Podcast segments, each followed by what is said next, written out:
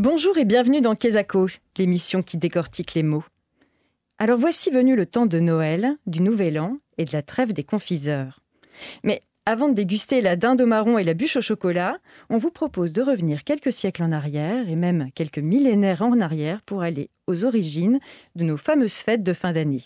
Les Saturnales, ça vous dit quelque chose? Eh bien, on est allé vous poser la question. Est-ce que vous savez ce que sont les Saturnales? Je confonds avec les bacchanales, mais euh, ça me rappelle une sorte de, ouais, de fête euh, un peu. euh, Enfin, un truc euh, religieux mais vieux. Les Saturnales. euh, euh, aucune, aucune idée, peut-être l'alignement des planètes euh, en rapport avec Saturne, mais j'en sais rien du tout. Non, je vois pas du tout. Satur, euh, saturation, mais Saturnal. Saturnal, euh, non, ça me dit rien. Saturne, mais peut-être, les planètes, peut-être. le petit canard, mais Non, Saturnal, c'est le plomb avec la maladie du sein. non, c'est pas ça. Je crois pas que ce soit ça. Non, aucune idée. Retour en studio avec vous, Thierry Piel. Vous êtes professeur d'histoire à l'Université de Nantes et plus particulièrement spécialiste de la Rome antique. Et en effet, ce mot nous plonge au cœur même de l'Antiquité. Alors les Saturnales, Kesako Eh bien, les Saturnales, c'est en fait euh, une fête de Saturne, comme son nom l'indique. Un dieu romain, probablement très ancien, attesté dès le VIe siècle avant Jésus-Christ, mais bien sûr, les auteurs anciens le faisaient remonter même bien avant les Romains eux-mêmes. Et euh, c'était donc le. Alors, ça a changé, ça a varié, mais ça a été le 15 puis le 17 décembre. Euh, à partir du 1er siècle avant Jésus-Christ, c'est le 17 décembre qu'avait lieu cette fête qui se déroulait donc eh bien, dans le temple de Saturne qui se trouve au pied du Capitole à Rome et dont on, se- banquetait à cette occasion-là dans ce qu'on appelle un lectisterne, c'est-à-dire qu'en fait le dieu était présent au banquet, enfin une statue du dieu évidemment, il participait bien sûr à, à ce banquet. Et ce qui est finalement intéressant, c'est que la fête elle-même était une fête très cadrée, hein, puisqu'il y avait des prêtres qui étaient là pour euh, l'office, si je puis dire entre guillemets, parce qu'on ne peut pas tout à fait parler d'office à l'époque. Et c'est ce qui suivait qui pouvait être intéressant, c'est-à-dire qu'on remarque qu'après, d'autres événements se déroulaient, mais des événements qui se passent dans la sphère privée, qui n'ont plus rien à voir avec le culte public en fait de Saturne. Et ces événements sont plutôt festifs, avec effectivement ce qu'on pourrait presque appeler une ambiance carnavalesque, euh, avec des inversions euh, sociales, juridiques, les esclaves, les maîtres, les maîtres qui préparent les plats des esclaves, etc. D'ailleurs, c'est pas la seule fête de ce genre-là, pareil, matronaliate du même genre également. Les femmes préparaient euh, à leurs esclaves évidemment des, des petits plats. Euh, c'est aussi l'occasion de s'offrir des cadeaux. Enfin, bref, une série d'éléments qui euh, prolongeaient les Saturnales, mais qui au départ ne faisaient pas forcément partie des Saturnales, puisque je le répète, nous sommes en fait dans un culte privé. Donc c'est avec le temps que les Saturnales vont finalement faire une OPA sur cet espace. Et effectivement, au fil du temps, on a augmenté le nombre de jours des festivités qui n'était que de 1 jours au départ, et qui va finir par atteindre 7 jours au final, donc jusqu'au 23 décembre. Euh, Saturne est associé à l'âge d'or, retour à un temps très ancien où tout était bien et tout était bonheur. Et donc c'est à ce titre-là que Saturne finit par incarner les festivités du mois de décembre. La preuve, sur une vignette du milieu du IVe siècle, on parle des fêtes, c'est l'effigie de Saturne qui symbolise les fêtes religieuses de ce mois. Est-ce que vous pouvez nous en dire un peu plus à propos justement de ce mythe de, de Saturne euh, autour des Saturnales En fait, c'est quoi l'histoire de la mythologie qui a donné naissance à cette fête? Alors, en fait, le, le drame pour nous, c'est qu'on ne connaît pas bien le Saturne romain d'origine. En fait, la version dont je vous ai parlé, c'est une version complètement relookée. En effet, le, le culte a été hellénisé au fil du temps. Peut-être d'ailleurs dès la création du premier temple de Saturne au début du 5e siècle avant Jésus-Christ, mais certainement à partir du 3e siècle avant Jésus-Christ. C'est en 217 qu'il y a cette fameuse réforme qui aboutit à la cérémonie dont j'ai parlé il y a un instant. Mais là, c'est en fait le, copie, le copier-coller du chronos le chronos des euh, Grecs. Alors le chronos des Grecs, en fait, n'est au départ pas du tout le Saturne des Romains. Donc là, Saturne change effectivement de look et il est associé effectivement à Chronos et au mythe de Chronos. Alors le mythe de Chronos, on rappelle, Chronos a été viré par ses gamins, il faut dire qu'il les bouffait, donc ça peut comprendre que les rescapés l'aient eu un petit peu mauvaise. Et donc... euh, il a donc été un peu prisonnier, etc. Donc, on racontait, les Romains racontaient qu'il s'était exilé. C'est comme ça permettait d'expliquer pourquoi Saturne est arrivé chez eux. Et donc il arrive justement dans le là où va naître plus tard Rome. Il est accueilli très bien, et c'est là qu'il crée cet âge d'or, ce moment effectivement merveilleux, etc. Qui fait que d'ailleurs, on le sait, Saturne par ailleurs euh, a été peut-être à un moment donné, dans son très ancien temps, un dieu très important de Rome, peut-être plus important que Jupiter. D'ailleurs, il est au pied du Capitole. Et justement, le placer au pied de Jupiter, que les Romains comparaient à Zeus, vous voyez, Zeus qui punit son père Chronos, Jupiter qui place Saturne, son père, au pied du Capitole. Mais là, tout ça, c'est de la reconstruction à la grecque. Et donc c'est à ce titre-là, effectivement, que le dieu change complètement de style. Juste pour préciser, Saturne, c'est le dieu de quoi exactement? Ben, on aimerait bien le savoir. C'est qu'on ne sait pas, parce qu'à l'origine, on ne sait pas exactement ce qu'il était. On sait qu'il envoyait des foudres, probablement. C'est un dieu plutôt lié à la mort, un dieu du souterrain. Le premier hôtel de Saturne, avant le temple, se trouvait dans une zone où ce sont essentiellement des dieux infernaux qui sont présents. Donc on a affaire à un dieu souterrain pas sympa. Le dieu qui ressort au IIIe siècle n'a plus rien à voir. C'est un dieu beaucoup plus sympathique quelque part, et je vous dis qu'il y est plutôt un moment de, bonheur, un retour, à, je dit, un âge d'or. Mais tout ça, ce sont, je répète, des références grecques que les Romains se sont euh, appropriées.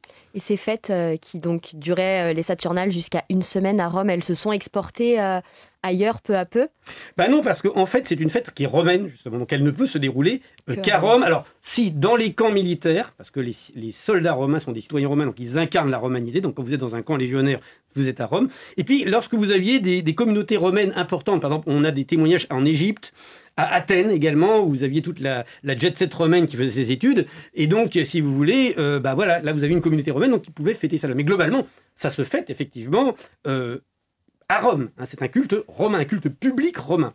Alors on va avancer un petit peu dans le temps et est-ce qu'on peut dire que la chrétienté a finalement adopté une partie de, ces fêtes, les a euh, transformées à sa manière?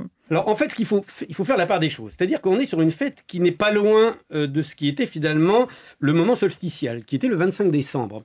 Mais attention, on n'y est pas tout à fait. Donc c'est vraiment une coïncidence qui fait que ces fêtes arrivent en fin d'année. Mais on comprend pourquoi, étant en fin d'année, elles ont pu à un moment se rapprocher de certaines fêtes. Alors le 25 décembre, rappelons quand même que c'est la fête de Sol Invictus, Sol invaincu, euh, c'est une, une, une, fête qui apparaît très récemment. C'est l'empereur Aurélien qui fonde en 274 après Jésus-Christ cette fête euh, dans un temple qu'il a fait construire euh, à Rome. Donc c'est un culte somme toute très très récent. Or, à cette époque-là, à cette époque-là, les chrétiens ont commencé déjà à réfléchir sur le moment de ce que serait la date de Noël, en fait. Hein. Une date de Noël qui, effectivement, va être gérée sur deux créneaux. Soit en Occident, on va rapidement, effectivement, quand je dis rapidement, au cours du IIIe siècle et de manière définitive au IVe siècle, là on a des, éléments très clairs, qu'en 336 par exemple, ça y est, le 25 décembre, c'est bien Noël en Occident, donc à Rome, je précise, entre autres, euh, c'est lié en fait au fait de dater effectivement cette naissance de Jésus par rapport à la mort et la résurrection de Jésus, qui est quand même, rappelons-le, ce qui a intéressé en premier les chrétiens. Euh, la fête de Noël est apparue après la fête de Pâques, qui célèbre la mort et la résurrection. Or, cette fête est située au printemps, proche de l'équinoxe de printemps, finalement. Dans le cas qui nous occupe, Justement, c'était le 25 mars, précisément. Pourquoi le 25 mars? Parce qu'ils avaient fait un calcul. C'était, on savait que la fête de Pâques, auquel, euh, lorsque Jésus a été arrêté, crucifié, et donc lorsqu'il a c'était le 14 de Nissan.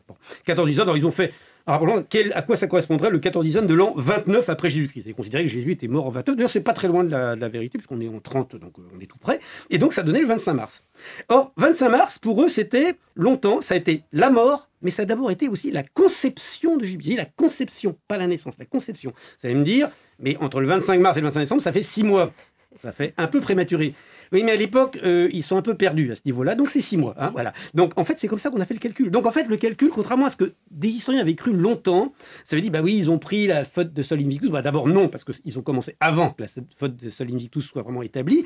Et deuxièmement, Deuxièmement, ils avaient en fait calculé ça par rapport à leurs propres données. C'est par rapport en fait à ce temps fort et majeur qui était bien sûr la résurrection du, Christ que on avait établi effectivement euh, le 25 décembre. Donc vous voyez, toutes ces, ce sont des conceptions théologiques qui expliquent effectivement ces choix de date effectivement. Bah, c'est-à-dire sur une année, fallait réussir à, entasser toute une série d'événements qui n'auraient pas tenu sinon. est-ce que dans nos fêtes de Noël aujourd'hui, euh, il y a des il y a un peu d'esprit des, Saturnales qu'on pourrait retrouver? Bah, On aurait envie de dire, bah, bien sûr, tout ce que j'expliquais au début sur le fait qu'il y avait toute cette partie euh, festive à titre privé chez les gens, etc., que c'est pu euh, avoir un rapport avec ce qu'on vit aujourd'hui. Alors pas tout déjà, bon les inversions, euh, euh, esclaves, machin, tout ça, on peut laisser de côté. Et puis le problème, c'est le problème de la rupture. Évidemment, les, tout ça, les étrennes, pardon. Il y avait des étrennes dans l'Antiquité. C'est encore autre chose d'ailleurs. C'est par rapport à un autre culte, streda. Mais euh, les cadeaux, les étrennes, c'est bien gentil. Mais qu'est-ce qui s'est passé entre la fin de l'Empire romain et l'époque où vraiment on a commencé à fêter Noël comme on le fait aujourd'hui, c'est-à-dire pas avant le 17e, 18e siècle? Il y a un gros, gros trou, une grosse lacune. Et donc là, ça pose un problème. Qu'est-ce qui s'est passé entre les deux? Donc on a vraiment l'impression que non, en fait, contrairement à ce qu'on pourrait croire, hélas, peu de choses des Saturnales nous sont parvenues. Les Saturnales ont disparu corps et bien. Elles n'étaient pas la, fête de Noël n'était pas la fête du solstice, mais elles, étaient, elles s'inscrivaient dans un ensemble de fêtes qui incluaient les fêtes solsticiales, c'est ce qui rattache aux fêtes solsticiales, mais fondamentalement, il n'y a pas grand-chose à, mettre en rapport, hein, parce que la fête de Noël, par exemple, telle qu'elle apparaît euh, dans le monde chrétien au 5e, 6e siècle, euh, ne parle pas de ces cadeaux, de ces choses-là. Donc c'est quelque chose qui vraiment n'appartient absolument pas au rituel de cette époque.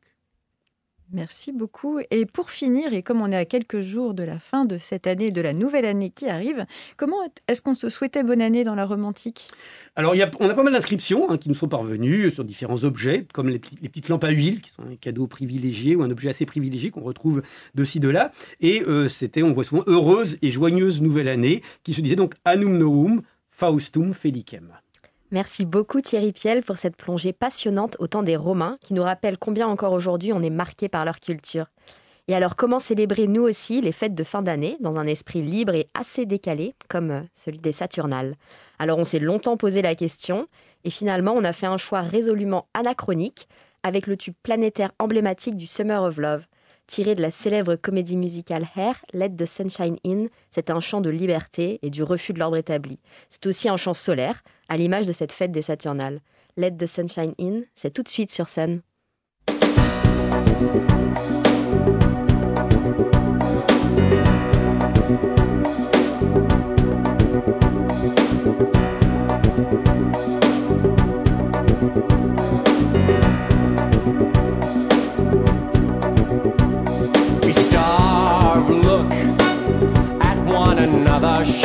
breath,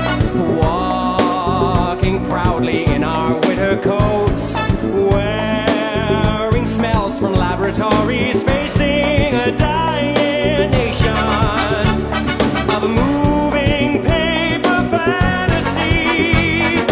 Listen for the new lies with supreme visions of lonely tunes. Somewhere inside something there is a